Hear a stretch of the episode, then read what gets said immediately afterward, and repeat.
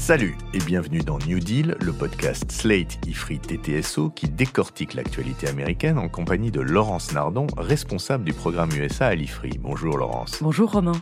Alors Laurence, après l'attaque surprise du Hamas en Israël samedi matin le 7 octobre 2023, le président Biden est intervenu plusieurs fois devant ses compatriotes. La dernière fois c'était d'ailleurs le mardi 10 l'après-midi et il a été extrêmement ferme. Il a confirmé qu'au moins 14 Américains avaient été tués dans les attaques et que plus de 20 autres manquaient à l'appel. On se demande s'ils ne sont pas otages du Hamas quelque part dans la bande de Gaza. Les responsables américains ont assuré Tel Aviv de leur soutien, à la fois militaire et diplomatique, mais au-delà de ce soutien, qu'est-ce que peuvent vraiment faire cette fois-ci les États-Unis pour essayer de ramener la paix au Moyen-Orient? Et pour commencer, quels ont été les signes concrets de ce soutien américain? Depuis dimanche, on sait que les États-Unis vont envoyer des munitions et des avions de chasse euh, sur place. Ils ont aussi déplacé un certain nombre de navires euh, qui croisaient dans la Méditerranée, et notamment le porte-avions Gerald Ford. Oui, c'est pas rien, parce que le porte-avions Gerald Ford, c'est le plus gros navire américain et donc le plus gros navire du monde. Et ça, ça s'ajoute à un soutien militaire permanent très important. Les États-Unis fournissent pour 3 milliards de dollars d'assistance militaire à Israël chaque année. Et ils ont sur place en Israël des stocks d'armes, donc américaines, d'une valeur de 2 milliards de dollars, qui restent accessibles en cas de nécessité avec un système de double clé. Alors ce qu'on a appris, c'est que un certain nombre de ces armes avaient été envoyées en Ukraine ces derniers mois, mais selon Tsahal, ce ne sont pas les armes qu'ils souhaitent utiliser en priorité, donc tout va bien. Oui, euh, juste un système de double clé qui veut dire que les armes ne peuvent pas être utilisées par l'armée israélienne si elles n'ont pas été débloquées au préalable par l'armée américaine. C'est ça, Laurence? Oui, oui, les, les deux ont leur propre clé et donc il faut que les deux soient d'accord. Alors ça c'est pour le soutien militaire, mais qu'en est-il du soutien diplomatique? Eh bien, le soutien diplomatique est vraiment euh, très fort, évidemment. Il y a eu des appels du président Biden au, Premier ministre Netanyahou, un certain nombre de déclarations d'Anthony Blinken, qui se rend dans la région d'ailleurs jeudi 12 octobre. Oui, Anthony Blinken, le secrétaire d'État américain. Sur le transatlantique, Biden a également appelé les dirigeants européens, donc Macron, euh, le chancelier allemand, la première ministre italienne et le premier ministre britannique, c'est-à-dire les, les pays principaux de l'OTAN. Il s'agit de coordonner les efforts. Alors, ce qui est clair, c'est que pour ces pays, une priorité aujourd'hui, c'est de récupérer les otages, parce que vous avez dit qu'il y en avait sans doute une vingtaine d'Américains. Il en va de même pour la France. Le Quai d'Orsay annonce huit Français ou binationaux décédés, et là aussi une vingtaine qui ont disparu, peut-être otages. Auxquels s'ajoutent les otages israéliens, bien entendu. Ces conversations transatlantiques ont donné lieu à un communiqué final, donc très ferme, qui se termine quand même en rappelant que le Hamas ne doit pas être confondu avec les Palestiniens et vice-versa, les Palestiniens ne doivent pas être confondus avec le Hamas. Et l'opinion publique américaine, elle est unanime dans son soutien à Israël? Pas complètement. En ce qui concerne la population juive américaine, donc ils sont environ 2%, ils font évidemment bloc devant cette horrible attaque, même si l'on sait que cette communauté juive est à majorité démocrate et ces derniers mois, elle s'est montrée très critique du gouvernement Netanyahou. Dimanche, à New York, qui est euh, l'endroit où il y a la plus grande communauté juive de la diaspora dans le monde, il y a eu une grande manifestation de soutien à Israël devant le consulat israélien. Mais ce qu'il faut noter, c'est que cette manifestation était en réalité double, parce que de l'autre côté de la rue, il y avait en même temps une manifestation pro-palestinienne. Et là, je voudrais vraiment noter qu'il y a eu une évolution importante dans l'opinion américaine ces dernières années. Gallup, cette entreprise de sondage, mesure tous les ans, au mois de février, l'état des sympathies de l'opinion publique américaine concernant les acteurs du conflit israélo-palestinien. Et ce qu'on voit, c'est une chute régulière du nombre d'Américains qui se disent en priorité en sympathie avec les Israéliens.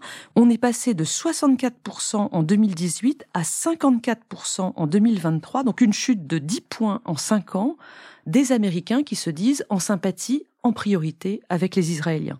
Et de l'autre côté, une augmentation tout aussi régulière et tout aussi frappante des sympathies qui vont en priorité aux Palestiniens.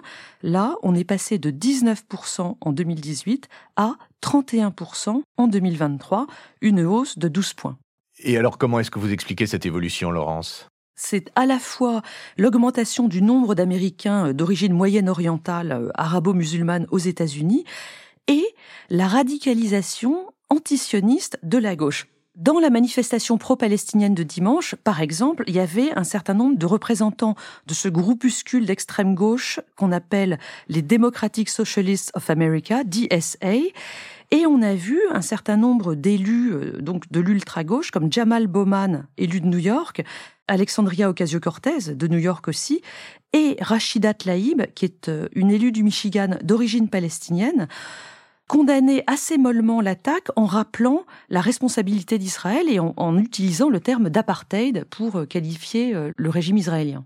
Et cette position radicale de la gauche américaine, elle diffuse dans l'opinion des États-Unis? Il y a sans doute une question de génération parce qu'elle semble diffuser auprès des étudiants.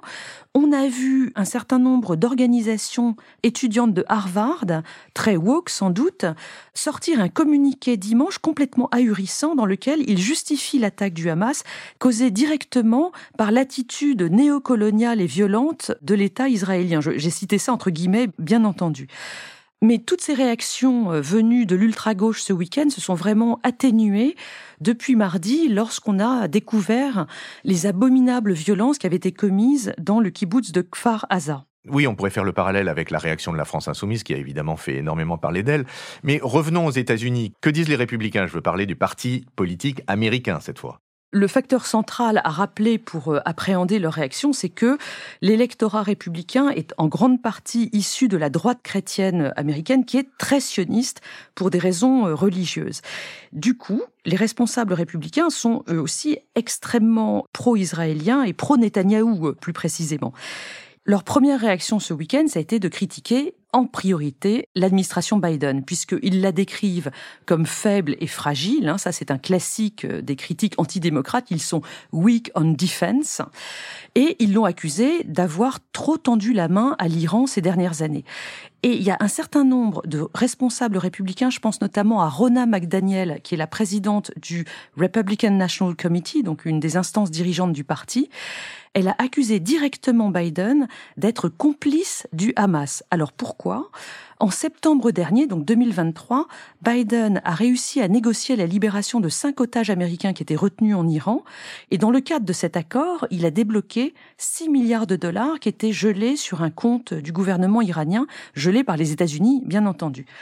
Pour les républicains, cet argent rendu à l'Iran, eh bien, l'Iran l'aurait transféré au Hamas, CQFD, euh, Biden est directement responsable. Alors évidemment, la, la Maison-Blanche a depuis expliqué que c'était complètement faux. Biden était d'ailleurs extrêmement en colère euh, après ces attaques venues du camp républicain. Oui, mais alors pour rester sur le terrain de la politique américaine, la semaine dernière, on avait parlé du chaos à la Chambre des représentants avec la censure du speaker républicain Kevin McCarthy, vous vous en souvenez. Est-ce que dans ce contexte, les États-Unis sont correctement équipés pour répondre à une crise internationale majeure? Eh ben non, ils le sont pas du tout. Concernant la Chambre des représentants, l'élection d'un nouveau speaker est prévue pour mercredi 11 octobre au matin, donc aux États-Unis. Les deux qui se présentent sont des ultra-radicaux, Jim Jordan, un élu de l'Ohio, et Steve Scalise, un élu de Louisiane. Il a même été question, dans ce désarroi général dans le camp républicain, que Kevin McCarthy se représente. Pour tout avouer, je ne sais pas très bien où ça en est aujourd'hui. Il faut qu'on suive cette situation. Mais c'est pas tout, parce que les États-Unis sont également affaibli aujourd'hui par des problèmes de personnel dirigeant dans la diplomatie et au Pentagone. Un certain nombre de sénateurs républicains, dont Ted Cruz, vous connaissez ce nom, c'est un sénateur du Texas, ont bloqué la confirmation des ambassadeurs américains en Israël et en Égypte, donc il n'y a pas d'ambassadeurs américains sur place, parce qu'ils ne sont pas assez anti-iraniens à leurs yeux. Et côté Pentagone, encore plus dingue, il y a un sénateur qui s'appelle Tommy Tuberville, qui est de l'Alabama. Lui, il refuse de confirmer 300 personnes destinées à des postes à tous les niveaux au sein du département de la Défense, parce qu'il veut que le Pentagone cesse d'autoriser des congés pour les employés qui veulent s'absenter pour un IVG. Ça n'a rien à voir avec la crise et ça affaiblit le Pentagone. Bon, mis à part ce délire, il y a quand même eu suffisamment de diplomates américains ces derniers mois pour organiser des négociations entre Israël et l'Arabie saoudite, non? En effet, on est dans des négociations organisées par les États-Unis entre Israël et l'Arabie saoudite. Mais il faudrait reprendre tout ça de plus loin. Sous Obama, donc euh, il y a une dizaine d'années, il y avait eu de grandes négociations nucléaires, rappelez-vous, avec l'Iran. L'administration Obama avait ce projet extrêmement ambitieux, à la fois d'essayer de freiner une possible escalade nucléaire euh, du côté de l'Iran, très dangereuse, mais aussi de rééquilibrer les rapports de force au Moyen-Orient. L'idée, c'était vraiment de la grande diplomatie, c'était de réduire un peu le poids d'Israël et de l'Arabie saoudite dans la région, euh, qui étaient déjà à l'époque des alliés objectifs, et de l'autre côté, de ramener l'Iran autour de la table. Ces négociations, qui avaient duré des années, elles avaient conduit au GCPOA de 2015, en gros un accord nucléaire, le Joint Comprehensive Plan of Action. Cette architecture-là, elle a été balayée par Trump, qui a sorti les États-Unis de ce GCPOA en 2018, qui a fait énormément de concessions euh, à Israël. Rappelez-vous le transfert de l'ambassade américaine de Tel Aviv à Jérusalem et qui a ensuite travaillé à un rapprochement entre Israël et les monarchies sunnites de la région. À la manœuvre, il y avait son gendre Jared Kushner, dont on riait beaucoup à l'époque parce qu'il avait euh, expliqué qu'il connaissait très très bien la situation moyen-orientale parce qu'il avait lu 25 livres. Ouais, vous vous moquez, mais Jared Kushner a quand même réussi à conclure ses accords d'Abraham. Oui, c'est lui qui a rédigé ce texte, donc un accord qui établit des liens diplomatiques entre Israël et les Émirats arabes unis, Israël et le Bahreïn, ça c'était à l'été 2020, et ça a été suivi par le Maroc et le Soudan à la fin de l'année 2020. Ce sont les seuls accords diplomatiques entre Israël et des pays de la région depuis celui avec l'Égypte qui datait de 1979 et celui avec la Jordanie qui datait de 1994. L'administration Biden a pris le relais pour négocier avec l'Arabie saoudite? Oui, alors attention, l'administration Biden a d'abord essayé de négocier un retour du GCPOA, donc avec l'Iran. C'était au printemps 2021 quand ils sont arrivés aux affaires. Ça s'est avéré trop compliqué, tout a déraillé avec les manifestations en Iran à la suite de la mort de Massa Amini euh, en septembre 2022. C'est par la suite que l'administration Biden a changé son fusil d'épaule et a entamé des négociations donc avec l'Arabie saoudite qui sont montées en puissance ces derniers mois. Ce renversement d'objectifs complet, côté américain, il se justifie par l'idée de donner à l'administration Biden un grand succès diplomatique avant les élections présidentielles de novembre 2024. Ces négociations qui progressaient bien sont complètement remises en question depuis les attaques de ce week-end, non? Mais oui, parce que cette attaque du week-end, elle remet en scène les Palestiniens qui, il faut le dire, avaient été complètement oubliés des grandes puissances ces dernières années. Oubliés des grandes puissances, mais pas des opinions publiques euh, des pays arabes.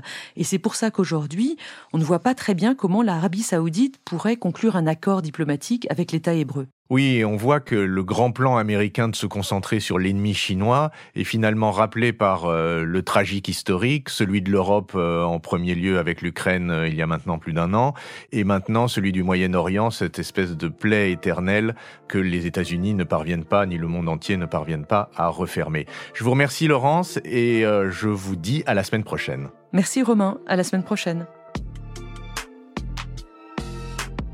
Retrouvez New Deal chaque semaine sur Slate Audio et toutes les plateformes de podcast.